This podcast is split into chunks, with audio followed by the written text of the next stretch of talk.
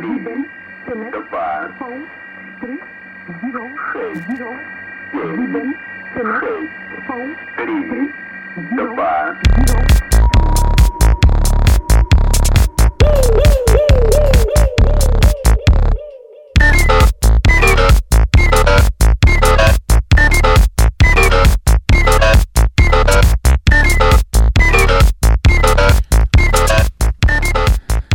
Suena la rapsodia sueca del nuevo disco de Axel Krieger y estamos acá en el Principado de la Lucila. ¿Cómo estás, Mati?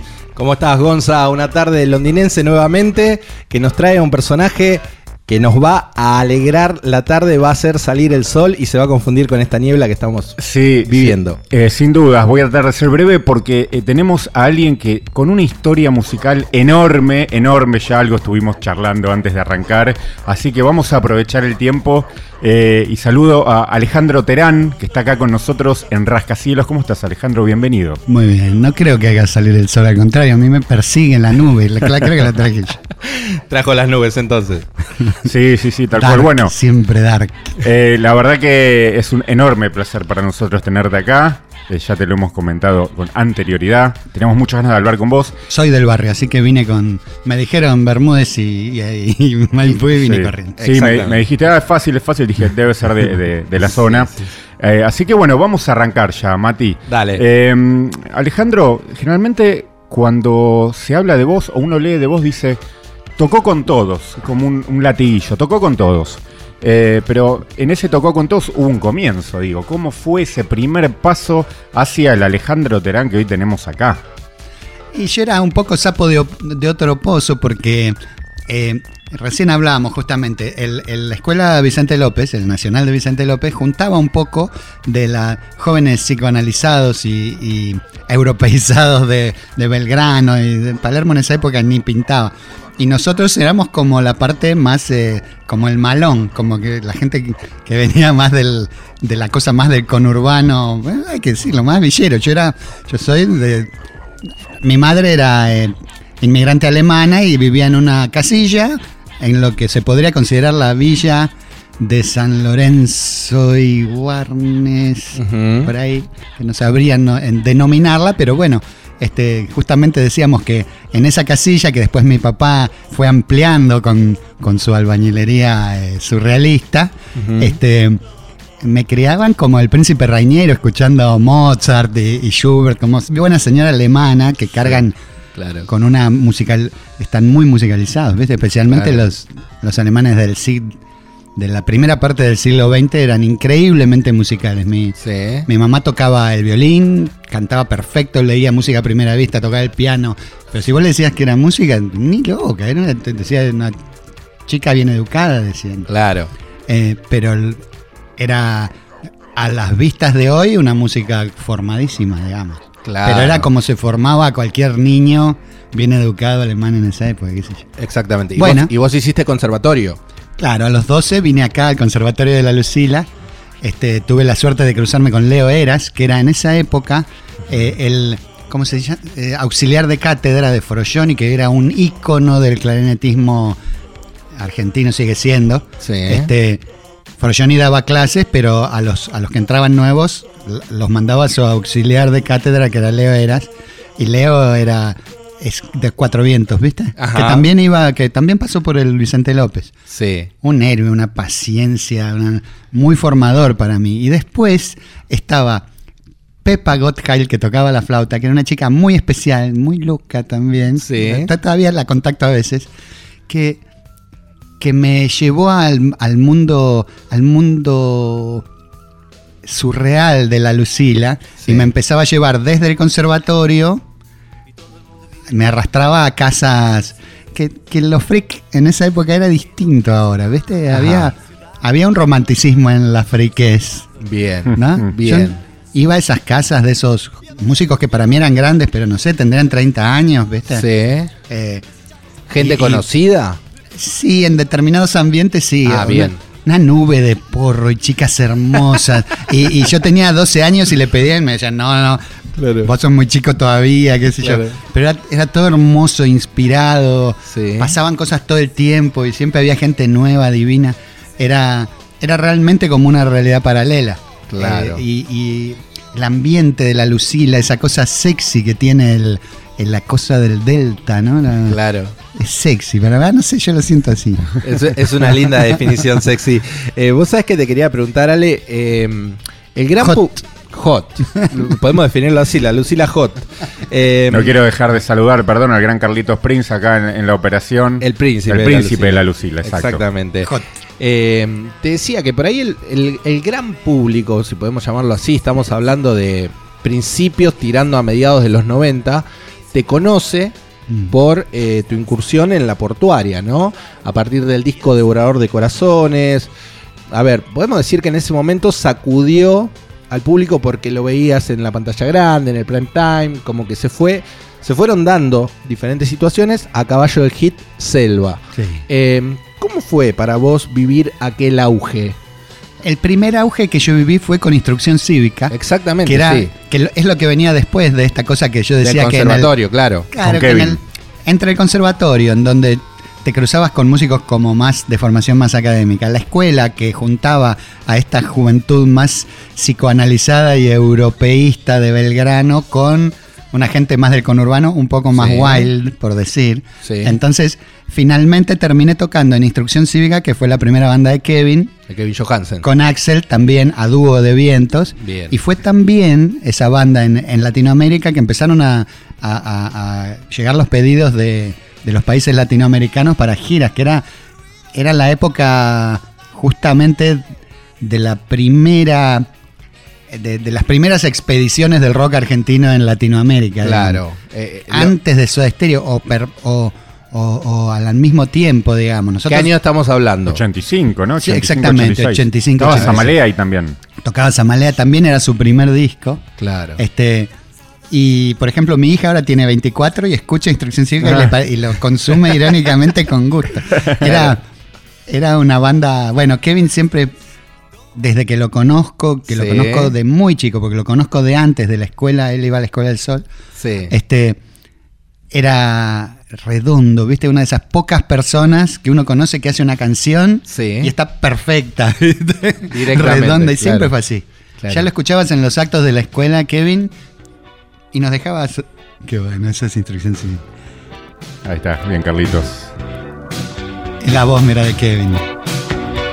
Es la voz de Kevin. Claro. La misma de hoy. Esto es Dark. Claro, eh, New Romantic. New Romantic. qué sé yo. 80. Claro.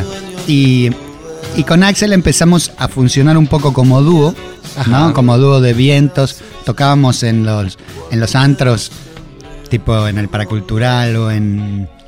En el. eh, en- Cemento. sí, también, pero estaba pensando en otro. Ya me vendrá. El Einstein Sí. no estaba ya todavía. No, no, pero Ya lugares.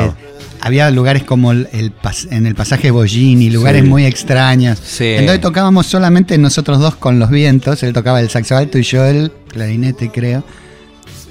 Locura, una cosa que no se sostenía de ninguna manera, pero, pero la, la, la adobábamos con tal dosis de, de, de friquez que se sostenía. Bueno, y, y en un momento decidimos hacer una orquesta, expandir ese dúo que se llamaba Mulo. Le habíamos puesto Mulo por que era lo más híbrido que habíamos visto en la vida. y el mulo es un animal híbrido. Entonces, Mulo se extendió Sí. en una pequeña orquesta de y tocamos en un lugar en el centro, en un sótano en el centro, no sé cómo llegamos ahí. Y fue un show lleno de accidentes, hermoso, porque contratamos músicos, Claro. hacemos partituras. Y, y- y al momento de dirigirlo no salía nada, ¿viste? Entonces salió como un extraño, una extraña performance de errores y de, y de im- imprevistos, pero estaba linda. Claro. Este, y bueno, y ahí estaba Shantom, Ajá. que era un joven periodista en esa Pablo época. Shantom, Pablo claro. Shanton. Y Shantom hizo una crónica de ese show y, se le- y era como muy amigo de Gustavo, este Cerati decimos, y, y le contó que había dos que eran ultra freaks, que hacían eso, qué sé yo. Gustavo terminó, nosotros lo conocíamos indirectamente por la noche y eso, Sí. pero nunca habíamos tenido una- un trato amistoso ni... Bueno, Gustavo llamó porque estaba haciendo Sueño Estéreo ahí, el disco blanco todavía. Sí. Y como Axel en esa época no estaba escribiendo, yo estaba escri- me dedicaba un poco ya a escribir eh, arreglos para cuarteto y eso, escribí ese disco, el cuarteto, que fue mi primer trabajo con Gustavo. Ajá. Eh, Sueño Estéreo, que, que me acuerdo que yo no tenía mis propios músicos, no tenía mi propia agenda. claro. Todavía para llamar cuerda llamaba a los amigos de mi papá. Mi papá tenía el mismo oficio que yo. Sí. Este, entonces llamaba a los amigos, de, le preguntaba a mi papá por músicos. Claro. Y nunca me quedaba conforme porque eran gente como de otra de otro decir. palo, Sí. ¿viste? Claro. Entonces yo me acuerdo que cuando grabamos en Moebius con Gustavo, Sí. que, que yo no tenía ni siquiera forma de mostrarle mis arreglos en esa época en forma virtual, ¿viste? Claro. Le mostraba los- la cosa escrita y Gustavo me decía, sirve todo, sirve todo, grabamos todo y un genio de la delegación, Cerati, te ponía siempre Claro. Todos los semáforos en rojo hasta el horiz- en, verde hasta el horizonte. Hasta claro. Sí, sí, sí. Bueno, y terminó siendo un disco maravilloso. Ayer estábamos Sí. hablando con un grupo de amigos, todos somos muy soderos, y decíamos, Sueño Estéreo, Es raro, ¿no? uh, Sí. dijimos. Qué alto dejaron, ¿no? El- la hay vara. hay un trabajo en los separadores del disco, porque es un Ah, disco mucho el tiene- cuarteto también y Claro, puerta. Las puertas. Este, la puerta de Moebius, que sonaba así. Claro. Eh, bueno, yo me acuerdo que volví a casa muy disconforme de las sesiones, no me gustaba cómo Sí. sonaba. Yo me imaginaba otra cosa.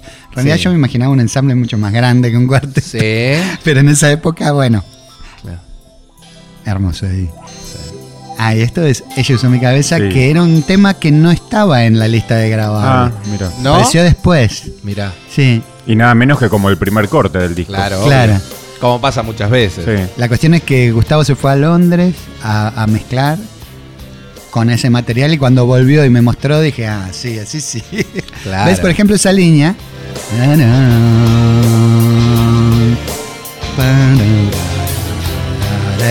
Era línea de Bach para mí. Sí. Yo había escrito eso para la cuerda de Bach. Claro, para Y tener- Gustavo lo ponía de, de- de línea main, ¿viste? Como, Ponía el colchón como si fuera la puerta, digamos. Exactamente, ponía, tenía mucho esa, esa repentización de gran texturizador, ¿viste? Claro. La textura de, de las mezclas de Gustavo es única, digamos. Vos sabés que mientras cuenta esto, Ale, estoy pensando también que ahora nos vamos a meter en los 11 episodios sinfónicos. Ya ha llegado un momento donde también le pone la cara a la orquesta. Mm. Eh, para pasar esa página, quería preguntarte si vos participaste, esto que estábamos hablando de la portuaria 93-94, si participaste de la producción del álbum Devorador de Corazones o fue más eh, un poco como decías recién, de sumarse a algo que ya estaba hecho y ustedes aportaron un poco de locura ahí. No, nosotros empezamos con Axel a tocar en el primer disco que se llama Rosas Rojas, Rosas Rojas. ya grabado, Sí, eh, y como había shows en, en cemento y en esas, Sí. esa época, nosotros tuvimos como la, eh, con Diego la idea que él nos, nos pidió era que lo lleváramos al vivo lo que pasaba un poco en el disco, digamos. claro. Y por supuesto, nos salió mal y inventamos otra cosa no tenemos tantos recursos. Pero estaba eh, eh, eh, Miranda, el saxofonista, que se tocaba todo. Nosotros éramos. eh, hacíamos lo que podíamos, digamos, pero nos. Nos, eh, nos acostumbramos a navegar en esa incertidumbre de, Sí. de no ser sesionistas y hacer siempre las cosas un poco tangencialmente. Claro, claro, claro. O sea, nunca tuvimos alma de sesionistas. Después vamos a contar algunas cosas. Sí, sí, Este. La cuestión es que la portuaria se hizo, Sí, eh, los primeros vivos de la portuaria, o sea, de su primer disco de Rosas Rojas, sí. Ya estábamos adentro de la banda y después fue Escenas, ¿no? Escenas de la vida amorosa, La vida amorosa. en el, el que ya funcionamos en el... eh, trabajamos en la grabación y tirando como en la sala, digamos, como en el- Claro. en el proceso, y ya después Devorador y Ouija, Sí. Ouija para mí es el que más me gusta de los ¿Es el que más te gusta? Sí, sí. Mirá. Por ahí es el que menos visitado está, ¿viste? Sí, totalmente. Después podemos escuchar eh, eh, Sofía. Sofía de, De Ouija. Ouija. Claro. Eh, Ale, no sé si es cuestión del destino, pero me parece que también está eh, tu intuición o tu, ¿cómo decirlo? Eh, tu virtud, que empezando a ver la retrospectiva y lo que estás contando, nombraste a Kevin Johansen, a Diego Frenkel, a Gustavo Cerati. Siempre te laburaste con gente muy, con tipos muy grosos eh, y muy particulares cada uno en lo suyo. Sí, entre muchas otras cosas que dice también. Sí, no, sí, pero digo, ve, llegando por lo menos hasta este punto, ¿no? De, de- de tu historia, lo que estás contando. Ya nombraste a tres personajes que son muy, muy, tienen como una personalidad muy definida cada uno de los sí, tres. Sí, Kevin es increíble como eh, en ese sentido, ¿no? Lo definido que es de personalidad. Gustavo es un tipo increíble, un- un- una suma de talentos asombrosa hasta hoy, ¿no? Claro. Eh, la, la suma de talentos de Gustavo, porque no es que hacía una cosa bien y el resto más o menos. Claro, claro. qué sé yo, y sí, eh, y bueno, sí, el, el- el ambiente musical de Buenos Aires tenía un Olimpo que era muy interesante de visitar, ¿no? Claro. Yo me acuerdo después de los episodios sinfónicos, un día me llama García del departamento de ahí del De de Coronel Coronel Díaz. Díaz todavía y me decía, estoy escuchando el disco de, de los episodios sinfónicos y quiero hacer lo mismo, pero sin que se vea el director. Las salidas que tenía Charlie, Eh, ¿no? eh, entonces fui a hablar de eso a la casa. Y, y le digo, Charlie, ¿qué tiempo tenemos para, para generar unos episodios sinfónicos? Claro, García?" claro. El jueves, el, el sábado sería, para el sábado. Ahora es increíble, te diste cuenta que cada invitado que viene nos cuenta una anécdota distinta Sí, de Charlie sí, sí, y son todas increíbles. Del, del ¿no? mismo tenor, digamos. Que- del mismo, del Eh, mismo tenor. Yo sabes que quería agregar a lo que dijiste recién, o sea, más allá de que él trabajó, como decíamos antes, un poco parafraseando a los Orozco, tocaste con todos. Me O- faltó Spinetta, que lo conocí mucho, y Sí. incluso trabajando en su estudio, pero con otros artistas. Sí. Y no, porque Spinetta tenía un. bueno, eh, Cardone, que es un capo, y. Francetti, dos, dos arregladores que me gustan mucho, justo. Y tenía como. Tenía sus arregladores, entonces no había como. Estaba completo el- Claro, claro, tenía siempre el. Cardone me encanta como el laburo. Claro, Claudio Cardone. Y, y Francetti también. Claro. Francetti más la vieja guardia, Sí. más, más grande que yo, pero un lápiz de esos. Claro. Lápiz como Sofía. Es que el flaco se, se apoyaba mucho en, Sí. en su equipo, ¿no? Aparte armó Sí. equipos a lo largo de, de- de la vida. Recién cuando, cuando decíamos tocaste con todos, pero Falta también eh, faltó el flaco, pero en la portuaria también estábamos charlando que, que siempre hubo un equipo, como si fuera un club, de gente que después en sus. Actividades fue destacándose inclusive después de este auge que hablábamos. Claro. ¿Cómo era la dinámica interna más o menos ahí, mediados de los 90? Estaban, por decirlo de una palabra que va a sonar medio fea, pero digo, estaba de moda la portuaria. Sí, sí, se puso de moda en, eh, en la tele por. Yo diría que por el programa de Pergolini, Claro. que, que le, que le puso mucha, mucho aguante a la portería. Tinelli también. Sí, Claro. ritmo de la noche. Canta, decía, en vez de toca, ¿viste? Sí, sí, sí. Canta la portería. Éramos como ocho que tocábamos, pero para él era canta, no sé. Este, Juana Y- y sus hermanas también creo que Juana ahí, tocaba en la portuaria. Claro. Juana tocó en la portuaria, cantó. Y e Inés, la hermana de Juana, Qué buen dato, me tocaba- tocó el- incluso ese tenor que suena, que tocó yo, Sí. era de Inés. Ah, mirá. Mirá, Yo se lo compré a Inés, mirá vos. la hermana de Juana. Inés Molina. Claro. Mirá qué detalle. Qué gran detalle. Claro. De, de hecho, hay un video, está en YouTube, la gente lo puede buscar. La portuaria con Juana. Inés tocando el saxo, Inés ¿no? tocando el saxo, en hermoso. el con nosotros. Hermoso, hermoso, hermoso Capa, video. capa. Poleras, época de poleras, Sí, sacos. Me permitís un paréntesis, Patilla. Mati. En realidad, esto estaba eh, eh, después, pero Sí. estamos en este hermoso viaje y nos va llevando por diferentes Obvio, senderos. no podemos parar. Eh, porque recién, Ale, dijiste el ambiente musical de Buenos Aires, como que era muy interesante. Y nosotros, Mati y yo, tenemos una pequeña diferencia de edad.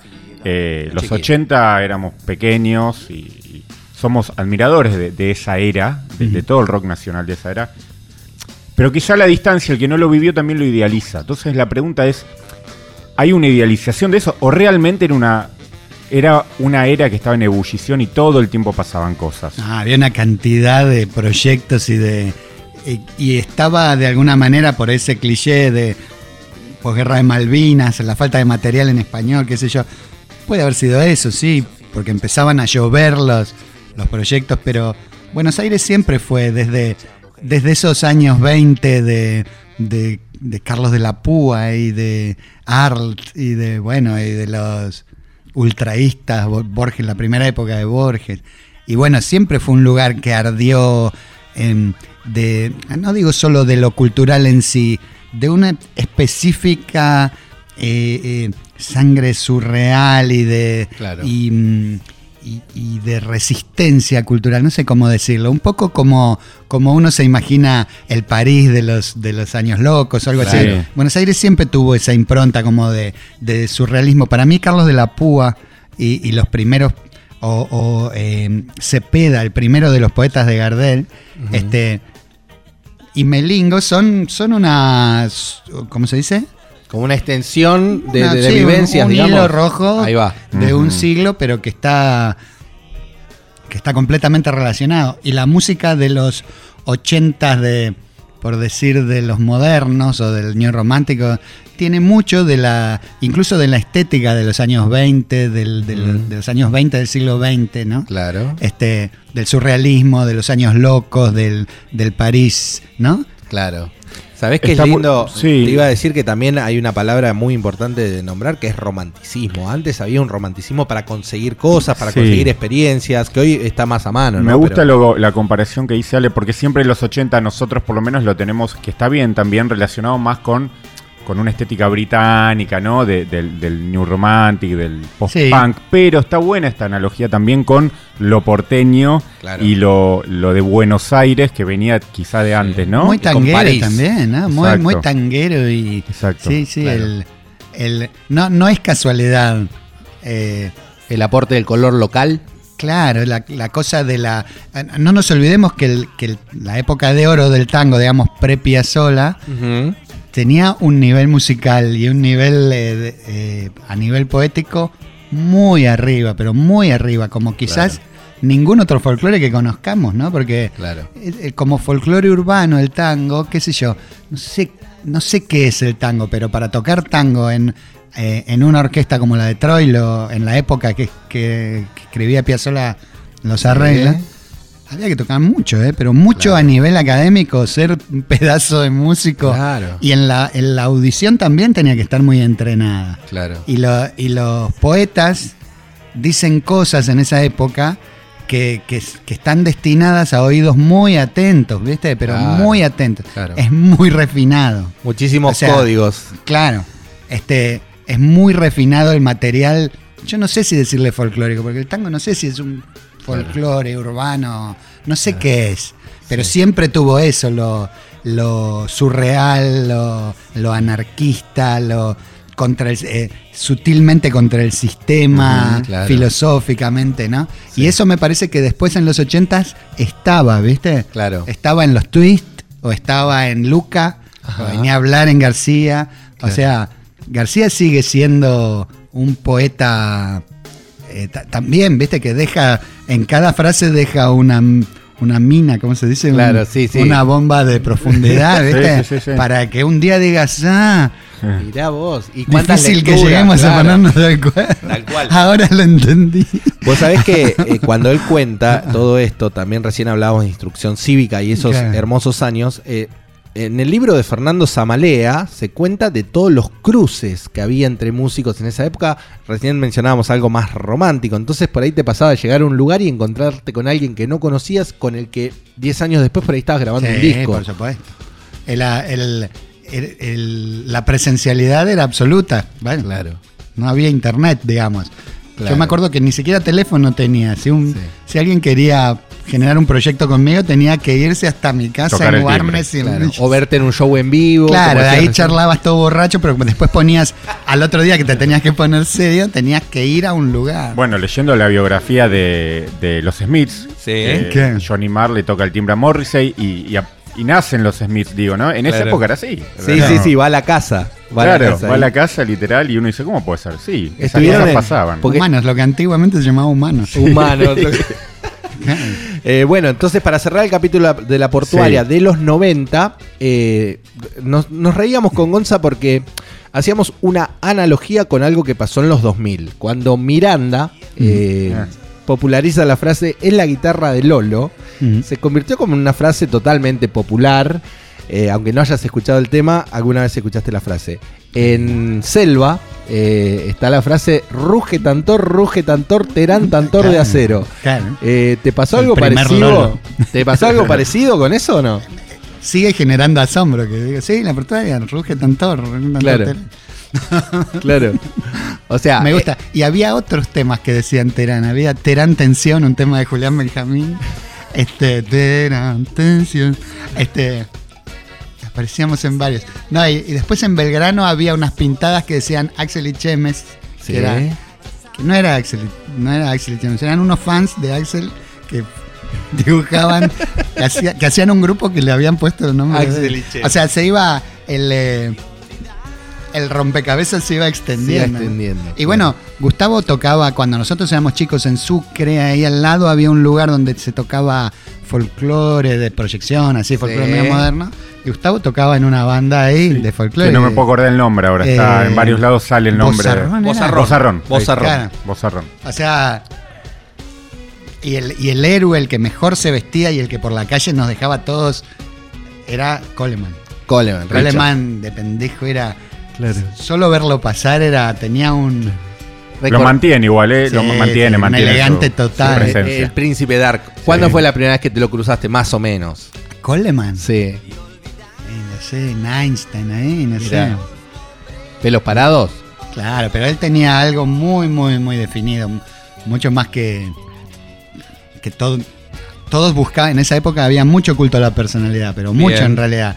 Era casi imposible poner, ponerse algo de ropa que tuviera una marca o que se reconociera como una. ¿no? Eh, Claro. Todo era completamente handmade, así como buscando cada detalle para que no tuviera ninguna referencia al, al Sí. mundo de las marcas. y-. Bueno, eso se veía en la estética y en la música también, ¿no? Claro. Porque cada banda, bueno, Fricción ni hablar, tenía una personalidad muy, muy definida.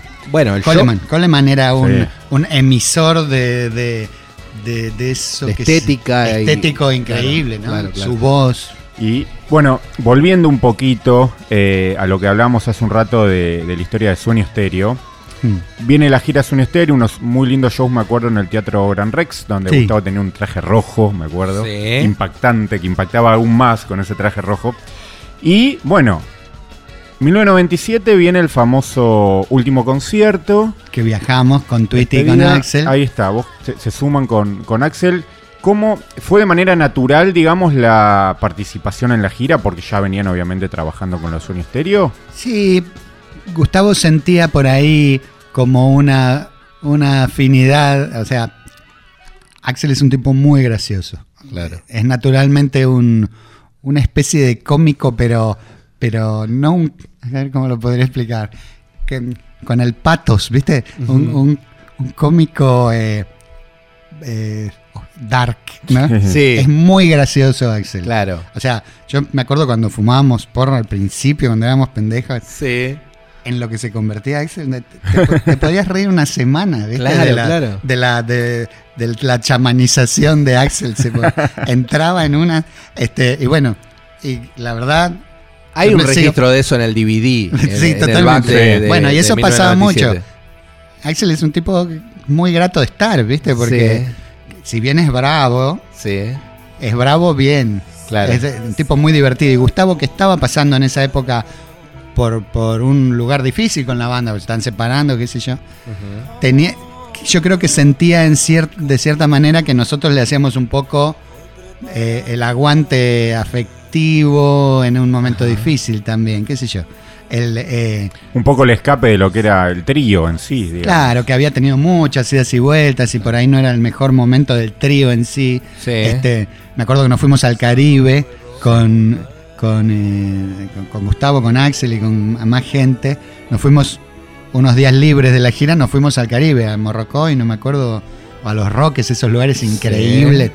Gustavo estaba, estaba en pelotas corriendo por la playa, diciendo no vuelvo, no vuelvo. Y Analía, la, la manager, lloraba. ¿Qué le hicieron? Nada, está contento.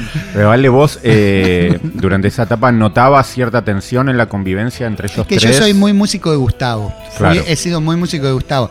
Con Charlie Z tengo una, una amistad lejana porque realmente creo que nunca fui a la casa de ellos, no sé. Claro. Con una amistad de, de, de- de- de- de trabajo, digamos. Pero yo siempre fui como de músico de Gustavo aplicado a Soda Stereo o aplicado después a los proyectos solistas de, de Gustavo. Pero de la del, de la interioridad de la relación de ellos tres, salvo los momentos de sala, Sí. de algún ensayo, eso, yo no era Claro. testigo, digamos. Pero digamos, una pregunta muy rascacielos es si tenías la data de cómo venía la mano, ustedes prefirieron abstraerse de eso. Para nosotros era, era súper divertido Sí. salir de gira y estaba todo bien en todo sentido, en esa gira como, como cinco estrellas, ¿viste? Que era eso de estéreo, era una Claro. gira súper cinco estrellas. Nosotros estábamos como perros con dos colas y por ahí los de estéreo estaban un poco más cargados Sí. de una cosa Después más, de 15 años. más triste, sí, Claro. de una separación, qué sé yo, que se estaba viviendo. Nosotros Sí. ni bola, nosotros estábamos, estábamos de- del mejor humor, nos importaba una, Bueno, nada. eso o sea, se notó en, en escena, ¿no? Muchas veces, inclusive en el DVD del último concierto, se nota que cuando giran hacia la sección que ustedes, que, que vos compartías con Axel, hay como una locura ahí de, de- Claro. de diversión, ¿no? estábamos como si estuviéramos tocando con el sexteto. Sí. Claro. Ahora, eh, era una gira de estadios, te Sí. choqueó al principio, no sé si era la primera vez que tocabas para tanta gente, 50, No. 60 mil personas. Sí. Pero viste, la cantidad de gente no te. Salvo esa primera respiración que me gusta hacer cuando te subís a la tarima y ves a los 60 mil Mm. y decís. Claro. Te como esa Claro. primera respiración. Nutrirte denme, de la energía, denme. digamos. Después la, los públicos chicos son mucho más conmo- conmocionantes. Y un Ah. público de, de 20 personas Lo tenés ahí. te puede Es llegar a poner. claro. Sí, sí, te puede llegar a poner Bien, bien. mucho más nervioso un público de 20 que una de 20 mil. Claro. Bien. El de 20.000 es una energía tan compacta y tan. eh, tan eh, Como una bola, ¿no? Sí, sí, como palpable. Es un, Sí. una cosa que viene como. Sí. Permitime, Mati, Sí, esta- obvio, un bolichito de esta- 20 personas todavía hoy me Sí. pone. Se, se te ven los Sí, pelos del brazo. Es verdad, eso es verdad. Estuve presente aquella noche y si no me falla mi memoria, creo que fue la única vez que lloré en un concierto. Eh, era una mezcla, quizás seguramente les pasó a ustedes en el escenario, no sé, era una mezcla de tristeza, alegría y demás. Ah, en River decís. En River 97 eh, se estaba yendo, digamos, para mí por lo menos una de las grandes bandas de mi vida. Y uno de los mejores recuerdos que me dejó ese show fue la versión del Rito, uno de los temas favoritos de Soda míos, y el arreglo de cuerdas que hay en el Rito que es como que reformula la Cuerda y canción. Axel tocaba la, la traversa, ¿no? Es hermoso, para mí es el momento del concierto. Para mí- para mí también, ¿eh? No sé si vos lo, lo viviste así, Ale también. Y, cómo es que me gustaría saber un poquito de eso, cómo es que sale esa versión, ese arreglo. En esa época todavía yo no funcionaba como arreglador en el sentido eh, técnico de Soda Stereo. Íbamos a la sala y Gustavo tiraba su locura y la, la íbamos interpretando con Axel. Bien, pero eso es una intro Claro. bien Sí, puesta. sí, sí. No solo la intro, también. eh, Después durante- el desarrollo claro, de la canción, porque sí, fue pero- como una reversión, ¿no? Sí, Estamos sí, sí. hablando de una No, eso- canción. yo creo que eso, todos esos arreglos del 97 son todos de Gustavo. Ahí está. Ah, bueno, ahí improvisamos. Eso es improvisar. ¿Es improvisado? Ese pedacito sí. Pero después quedó grabado a fuego. Sí, sí. Es- Axel no fija partes. Mirá. Axel es un chamán, ¿viste? Axel Sí. toca 10 veces el mismo tema, jamás toca lo mismo, jamás. Claro. Algo como mamado el jazz por ahí, ¿no? Claro, es un chamán, se entra en la entra en la entra en la energía de una canción. Sí. Lo que tocó en este show, sí. el acordeón, las cosas hermosas que tocó.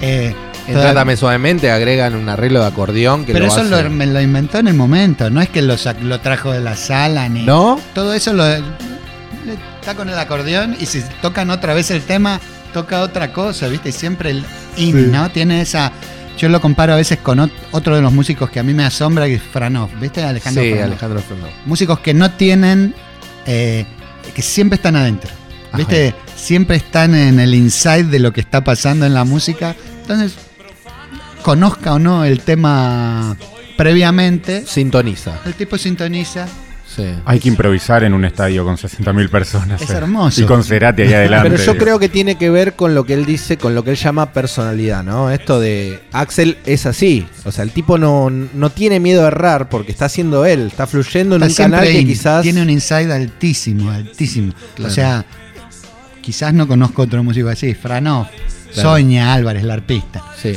Pero con Axel compartiste prácticamente más de la mitad de tu carrera.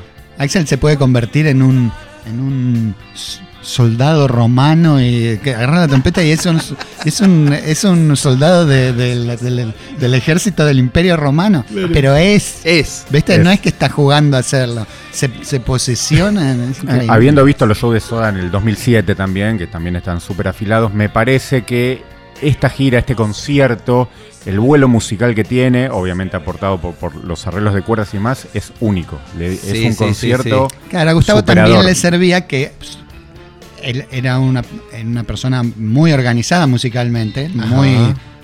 Eso te iba a decir, Y- ¿cómo es la estructura el- de alguien que propone con otro que viene bueno, como a le- fluir, le, digamos? Le servía un poco, le, le Lo sacaba de ahí. Claro, sí, sí, le divertía. Yo tocaba la guitarra en esta gira. Exacto. Tocaba. Yo me acuerdo que, viste, que Gustavo tenía un sonido re elegante, aunque tocara punk, viste, Sí, siempre le sonaba linda. En Primavera Cero, en este show suena tipo fluorescente, hace lo que baña mi sentido". Yo tenía que entrar cuando empieza La viola. Te espero.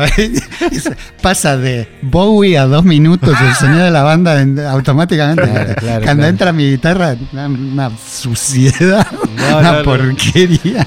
Y me prestaba la guitarra de él. Sí. Y me acuerdo que yo le decía a Taberna, al sonidista, o sea, che, ¿cómo es? es- todos los sonidos feos es lo que yo, pro- lo que yo proveo. Este, le decía a Taberna, ¿cómo suena mi guitarra afuera? "Eh, fuerte. Yo te quiero preguntar puntualmente, hablando del show en River, que en ese momento se conoció como el último show, por lo menos de esa etapa, después Soda volvió, te iba a hacer un chiste hace un rato que vos dijiste, se iba, se iba a una de las bandas más importantes de mi vida, te iba a decir, quédate tranquilo que después volvió, En pero, 10 años vuelve. pero te, te quería preguntar, eh, hablando de- del show en River, el recordado show del Gracias Totales, Sí. eh, es una pregunta que me gusta hacerle a los músicos que participaron de un evento así, eh, tan masivo y tan, eh, digamos, inédito, porque en tu carrera era algo inédito haber tocado en River en la despedida de, de la banda más importante de Latinoamérica. Mm. ¿Qué recordás de ese día? ¿Estabas nervioso, ansioso en la previa? ¿Cómo es el día que vas a tocar en River? Yo creo que en esa época, yo no soy de ponerme nervioso nunca, Bien. pero bebía como cosaco, cosa que ahora no puedo porque no me dejan, si no lo haría. Este, pero siempre yo veo la el otro día alguien publicó un pasillo de ese show pre Sí. Eh, cuando pasa, yo tenía un pedo, pero ya era antes del show. Antes de subir, Eh, eso. pero nos acostumbramos a, a- Bueno, Axel no, Axel no bebe. Ajá. Pero yo con- confieso que he bebido, ¿viste? Claro.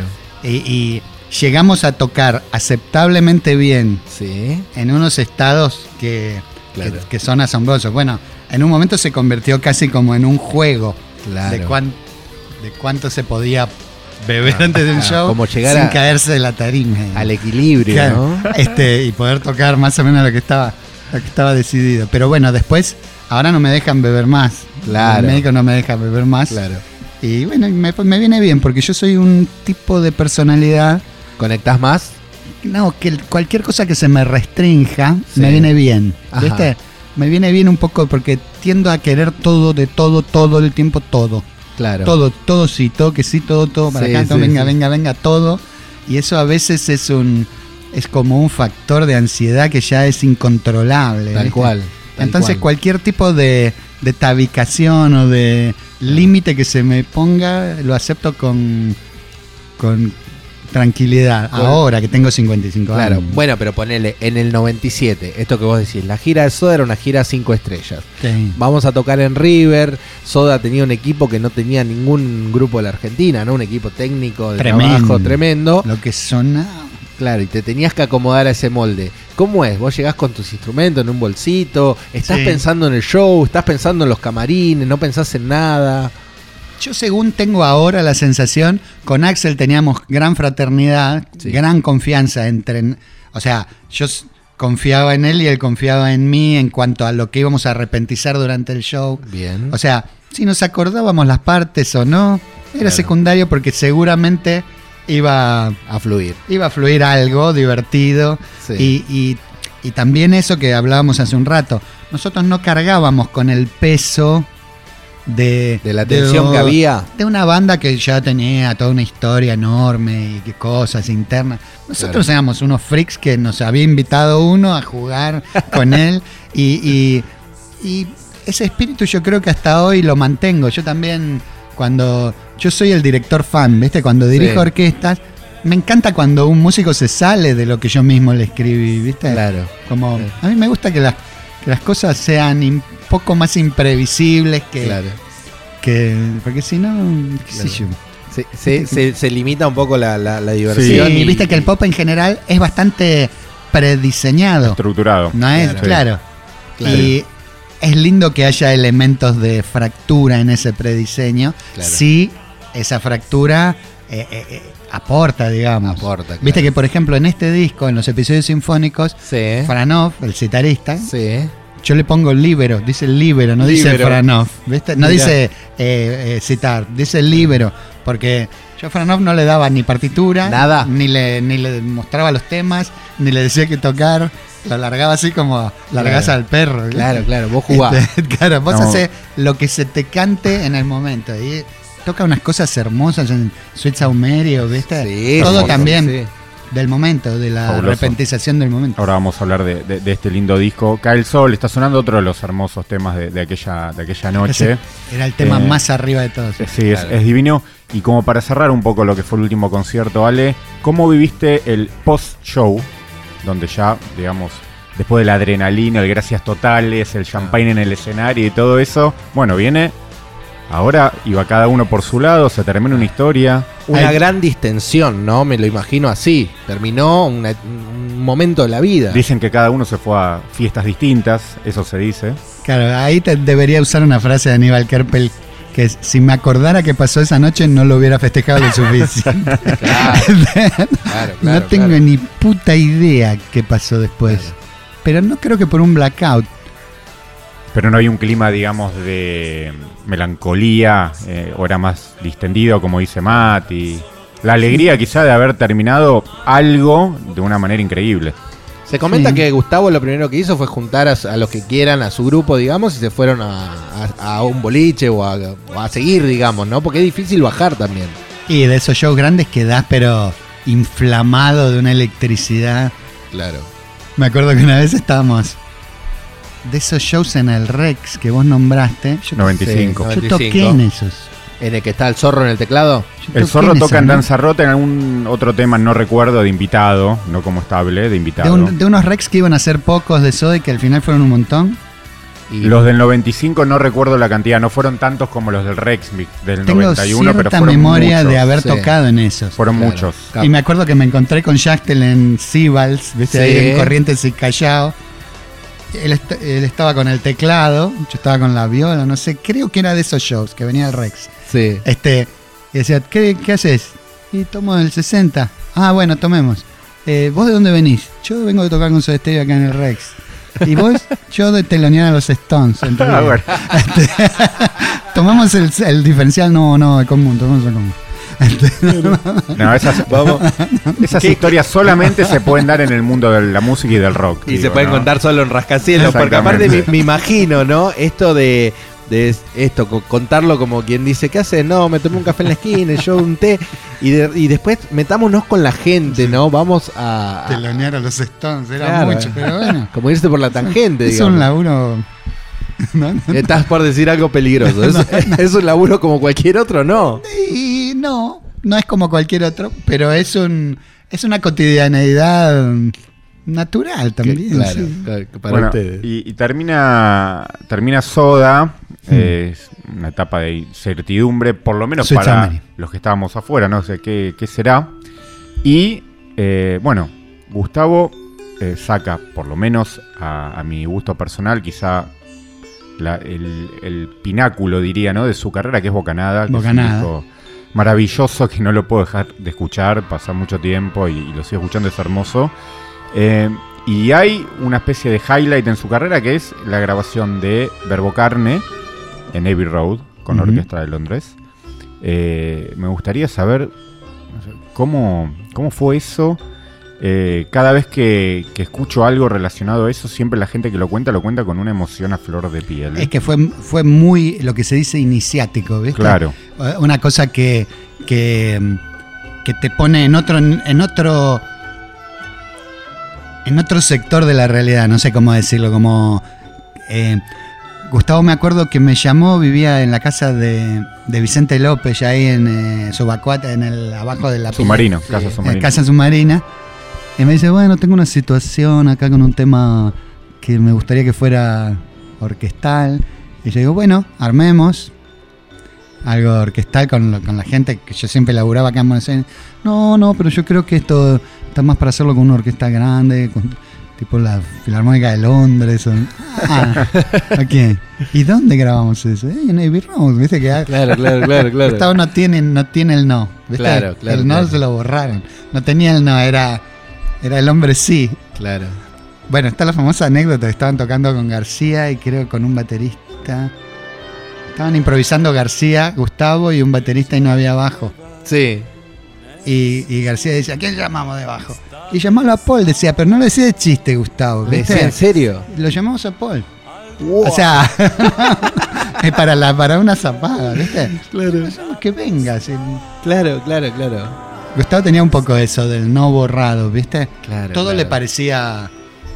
El, y bueno, y, y me mostró ese tema verbocarne, Sí. que era un loop electrónico nada más, y una, y una poesía muy, especialmente muy significativa de Gustavo, ¿viste? Como Sí. un tema con un con una intensidad poética. Sí. Ahí está. ese clarinete que aparece. Yo soy muy mozartiano y, el- y del Requiem de Mozart siempre me gusta que, que haya ¿Coincidís algo- conmigo que es un disco maravilloso? Es un disco único, sí, sí, es súper estético y no- bueno, y Gustavo en una situación poética muy especial, ¿no? Sí. Como muy y Con participación de Pablo también en las letras. claro, sí, Anton. totalmente. Como suena la orquestita, ¿no? Fuimos ahí al ¿Cuántos músicos eran? 50, no era una orquesta gigante, una orquesta más bien que se llama Festival, London Festival, ¿no? Ajá. Uf, ¿Cómo suena? Sí. Fuimos ahí al barrio de Knights, Sí. Knightsbridge. Dormimos ahí, fuimos a, la- a la mañana ahí al estudio A de Abbey Road. Sí. No había nadie. Diez minutos no había nadie, ni un músico. Nada. Cinco minutos antes llega el arpista, afina, viste que el, arpa tiene que afinar un buen rato, es- tiene tantas cuerdas que necesita Claro. afinar. Tres minutos antes, los músicos llegando así todos en tropel, tipo Sí. al galope, se pusieron los auriculares, pusieron rec Y me acuerdo que era a las nueve la sesión. Sí. 9 y 6, no sé cuánto dura el tema, nos podíamos volver a Buenos Aires, habían dejado. ¿Pero hubo ensayos previo con la orquesta? Mm. ¿Nada? Nada. La primera toma fue, pero mortal. Pero el día anterior, Hay imágenes de esto. Hay Sí, imágenes. sí. el día anterior estaba Williams grabando para, para Star Para Wars, Star Wars. con la misma Claro. Una, un grado de eficiencia los pibes. Claro. Y yo había tenido medio año para escribir el arreglo. Eso te Si iba a me decir, dejaban- ¿cuán- ¿cuánto tiempo te llevó a escribirlo? No, no, no sé cuánto tiempo, pero en corregirlo y en, y en agregarle detalles y cosas, Sí. tuve como medio año, entonces ya creo que si me dejaban una semana más, se prendía fuego el, el- este, y tenía tanto... Viste que todos los instrumentos están indicados a qué volumen arrancan y a qué volumen Sí. terminan, y están- está todo diseñado las dinámicas. Sí. Y hay un momento que para el- la secuencia, que ahora si llegamos ahí se los muestro, que, que sugerí yo que corten ese compás de, de secuencia porque le había puesto a la orquesta un cuádruple F, que es en música académica, digamos, lo que humanamente más fuerte se pueda tocar. digamos. Mirá. El, cuádruple forte. Sí. Entonces fue la única cosa que yo le sugerí a la orquesta en la segunda toma, si lo podían hacer todavía más intenso. Sí. Y, y un trombonista en inglés me decía, cuando salió y lo hicieron, decía, los ingleses tenemos sangre en las venas también. Ah, como que, como que lo habían tomado como un desafío. Sí, Ahora, sí. y la actitud de Gustavo durante estos momentos, ¿era como decías, bueno, tocamos con Paul, grabamos en Abbey Road? ¿O era, no, No, estoy eh. haciendo algo grosso? El primer violín de la orquesta Gavin, Gavin Wright, Sí. oficiaba un poquito. Como de director. A ver. este acorde que viene ahora.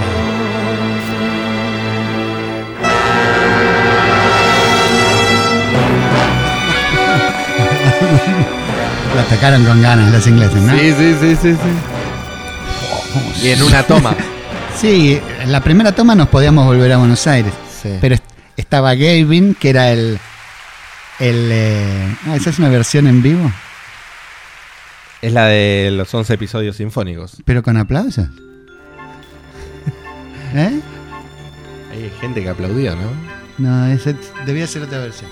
Pero bueno, eh, lo que quería decir después de lo del trombonista. Ah, era que Gavin funcionaba como nexo entre la orquesta y nosotros. Tipo, Gavin se bajaba del, de, de- de su asiento de violín, venía al control Sí.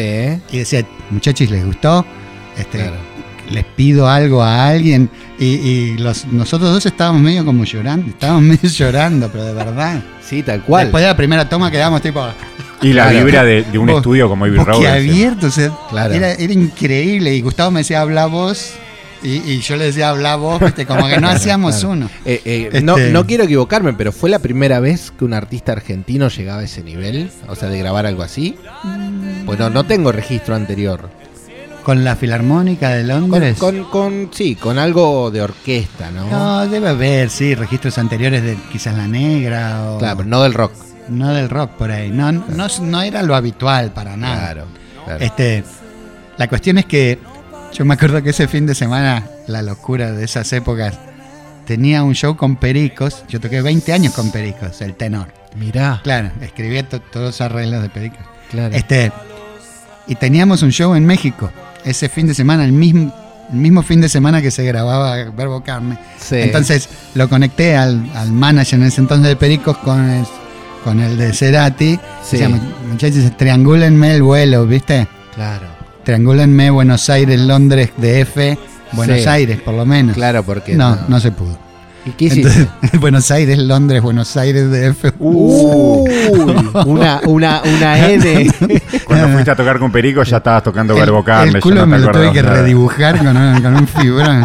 O sea, la cantidad de horas de avión. Claro. Pero me acuerdo que tuve muy poco tiempo. No me acuerdo en qué orden fue todo ese lío. Sí. Pero medio que terminamos lo de Verbo Carne y él. Qué bueno. Este. Episodio sinfónico. Este. Y me acuerdo que él lo llevaba a otro estudio a buscar unos graves que le gustaban de un estudio, no sé, un estudio más chico que Abbey Road. Sí. Se llamaba. Me olvidé. Y yo no fui porque me tenía que ir a, a- a hacer con ese, ese pequeño viaje de recorrer cinco veces todo el planeta de arriba. A- Ahora te hago una pregunta puntual con esto que estás contando. Digo, ¿llegaste a disfrutarlo más allá del momento? Digo, porque viste que uno Sí. después cuando termina ese yo soy momento. como un nene, yo soy el, yo soy el que más disfruta de todos. Bien, pero en el momento, después tenías que Sí. salir corriendo. Cuando ibas en el avión, ¿qué, qué pensabas? No, me acuerdo que me encontré con una escritora argentina que era re buena onda. Sí, Charlamos, fue, estuvo re lindo el viaje en avión. Sí. Este, y en esa época teníamos un poco esa cotidianeidad de, de, no sé, estar medio año viajando en avión y claro, había muchas cosas para hacer. No, yo soy muy gozón. claro, Eh, Mi, mi carácter es gozón. claro. No, chupa un huevo. no, no, nunca, nunca siento la. Incluso. bueno, eh, hace poco entregué unos. El, el Unplugged de Café Tacuba para el. Para ahí Miami que hacen, ¿viste? Sí, Entregué todos los papeles para hacerlo a distancia, no lo dirigí yo, se lo mandé al director. Este, lo entregué, puse se- eh, send en Sí. la compu y me agarró una CB. ajá. Se me, se me, se me explotó el cerebelo. Justo, Sí. ahí. Caí ahí, me llevaron al hospital. Estuve en un, un mes en terapia Sí. intensiva. ¿Ahora en la pandemia? No, antes, Ah. justo, justo antes.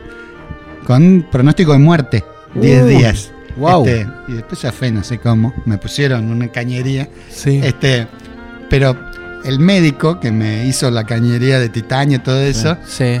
le decía a mi mujer, Alejandro no entiende la gravedad de la situación. Claro. O sea, Claro, vos porque- estabas. no, porque no, no, no, no- me preocupan las cosas. Claro, claro, claro. Yo- él me trataba de explicar y yo decía, yo soy tu fan, vos hacés, yo soy tu Yo fan. soy tu fan. Hacé tu número y lo mejor que puedas y estamos perfectos. Bueno, eso te ayudó también a lo que dijiste antes, a disfrutar sobremanera todas las experiencias que tuviste en la soy- música. en general Y soy sacarle gozón. un poco de presión y eso. Lo único que no soporto a nivel em, eh, eh, tensión nerviosa es el concurso de la música académica, ¿viste? Ajá. Cuando vas a concursar con tu instrumento ante un jurado. Jurado. No lo aguanto y nunca lo pude hacer. Mirá. Y por eso creo que tuve que diseñar toda una carrera alternativa Claro. por no por no someterme a eso que me parece además una mierda, porque no- Claro, es, un- es como una cosa sádica, ¿no? claro, tal cual. No sé, no entiendo bien.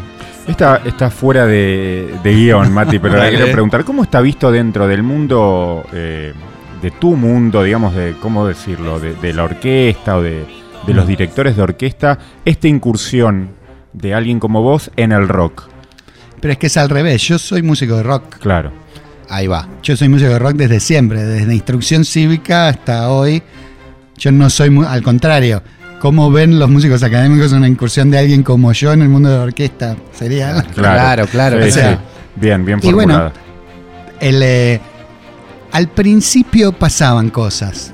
Me acuerdo cuando fuimos a México Sí. a grabar los episodios sinfónicos, los que ahora se reestrenan exactamente Sí, exacto. la- en la función mexicana, Sí. que era un era una orquesta que no era institucional, era una orquesta que se llamaba creo que de las Américas, una cosa así, Sí, que la dirigía un austríaco que se llamaba Kolb sí. y él que la agarpaba la orquesta, o no sé qué hacía, Sí. pero era una orquesta sin, sin institucionalidad, o sea, Bien. una orquesta priva- Privada, no digamos. sé cómo decirlo, Sí, una orquesta de él. Claro. Y tenía unos músicos de la reputa, se tocaba, eran todos unos nivelazos.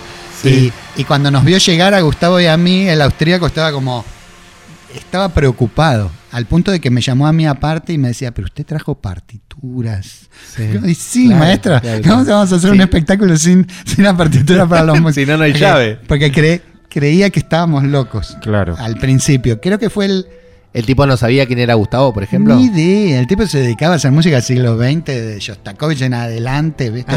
Otro, otro planeta, ¿no? Esa es la orquesta que va a escuchar la gente a partir de agosto Sí. en la nueva. Los 14 que trae... Claro, y hace un tiempo me llamó Sáenz y, y, Sí. y Vergallo que, que habían vuelto a escuchar unos DATs, creo que eran. Sí. DATs Estamos hablando del año 2000.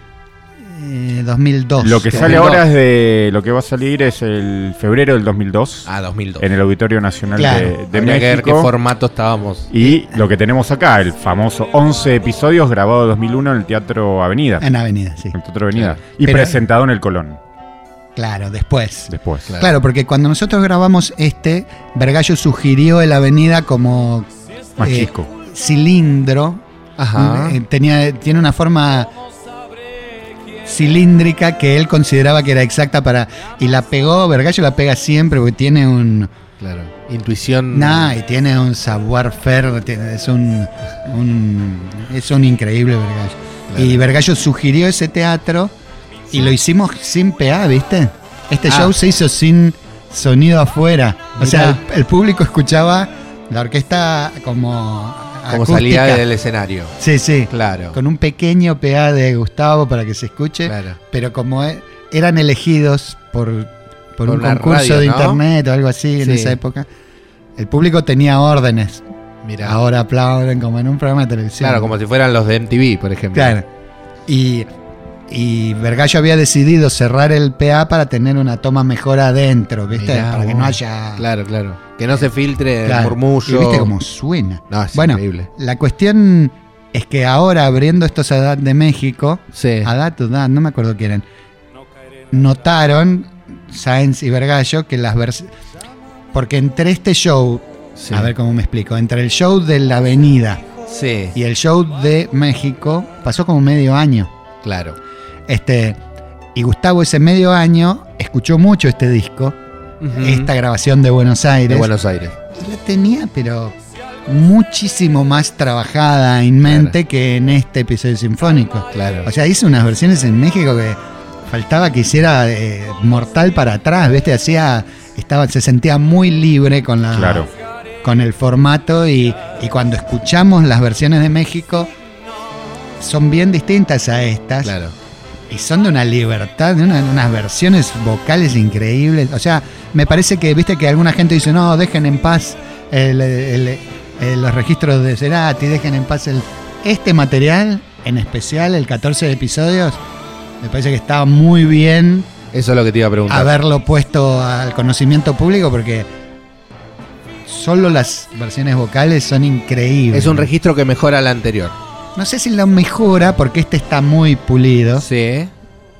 pero son muy distintas. Ajá. Son como un el mismo show hecho medio año más tarde. digamos. Sí. Hay tres temas que vienen en la edición que son Fue, Lisa y Hombre al Agua. Esos tres temas no estaban incluidos, eh, o sea, no, obviamente no salieron acá, pero no se tocaron tampoco. Sí, eh, quedaba corto el show y Claro. enseguida en la gira tuvimos que agregar. Este. Y había unas versiones. De esos tres temas hay unas versiones piratas dando vueltas desde hace años, no sé, pero que Claro. sonaban realmente mal, como Sí. tomadas de afuera, no sé. Claro. Lisa, que es el que pusieron ahora como pre. Sí, Lisa Sí. y Corazón de la Tor. Que salió. Corazón de la Torre ya salió. Sí, Sí, ayer. Ah, excelente, eso quería escuchar. Claro. Este.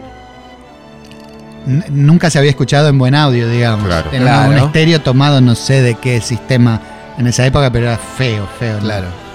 Así que me parece que para los realmente interesados en la en, en las habilidades vocales de Gustavo, y para los, los fans eh, especialistas, es un material bien noble, no, no es un refrito, viste que a veces Claro, pasa, no, las- no, no, por las eso. compañías a veces hacen cosas. Por eso quería escuchar eh, tu concepto, ¿no? Porque, nada, un actor principal ahí.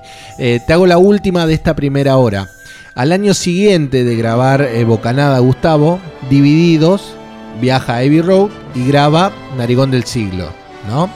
Eh, vos participaste de las, de las presentaciones en el Luna Park. Claro, nosotros llevamos esas, las partes de esa eran de un arreglador muy capo que se llama Campbell, inglés. No, no, no, fuiste, no el- participaste vos en el disco, digamos. No, no, Bien. Casalla creo que grabó, ¿no? Ajá. Este Campbell, el arreglador que hizo los arreglos de ese disco, es el papá Sí. de Beck. Wow. El, eh, el señor. Sí, sí. sí, sí. Creo que es el papá de Beck, sí. sí. Este hizo los arreglos esos que son excelentes, suenan solos además, te los pones en la parte Sí. este viene old, old fashion, bien arreglador, bien siglo XX. Sí.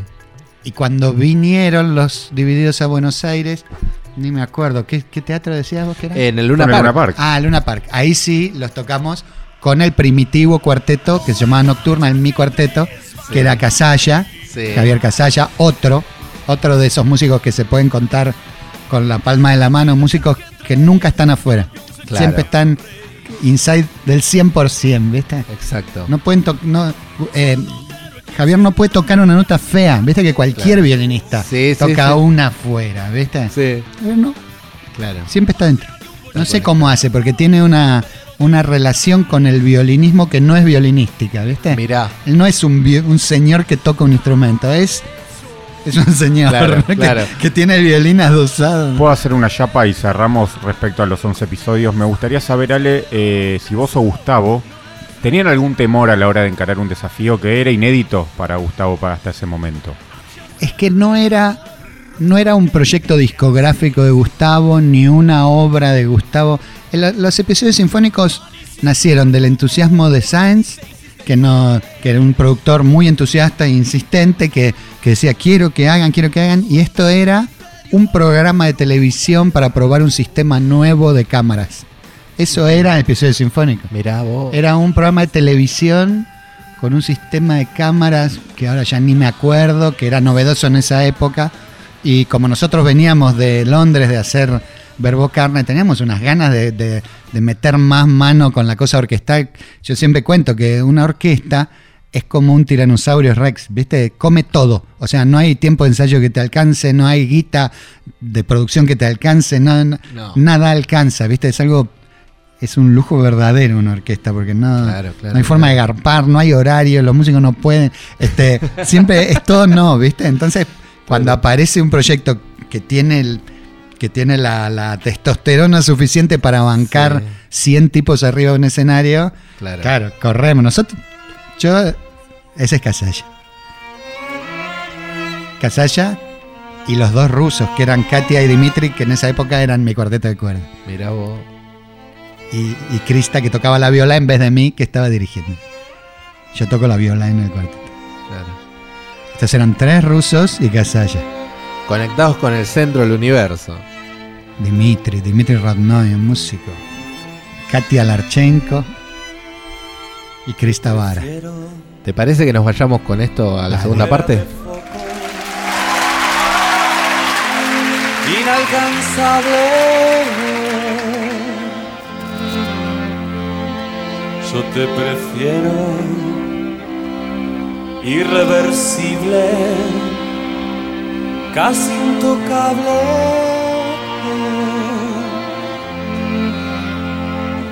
Tus ropas caen lentamente.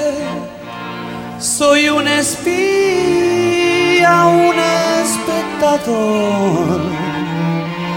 Y el ventilador desgarrándote. Sé que te excita pensar hasta dónde llegaré. Difícil de creer. Creo que nunca lo podré saber. Solo así yo te a través de mi persiana americana. Es una condena agradable. El instante previo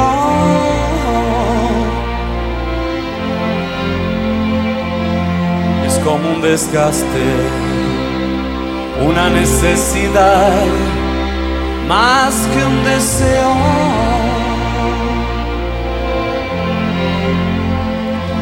Estamos al borde de la cornisa, casi a punto de caer. No sientes miedo, sigues sonriendo. Sé que te excita pensar hasta dónde llegaré. Difícil de creer.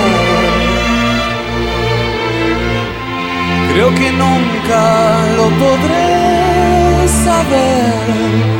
Solo así yo te veré a través de mi persiana americana.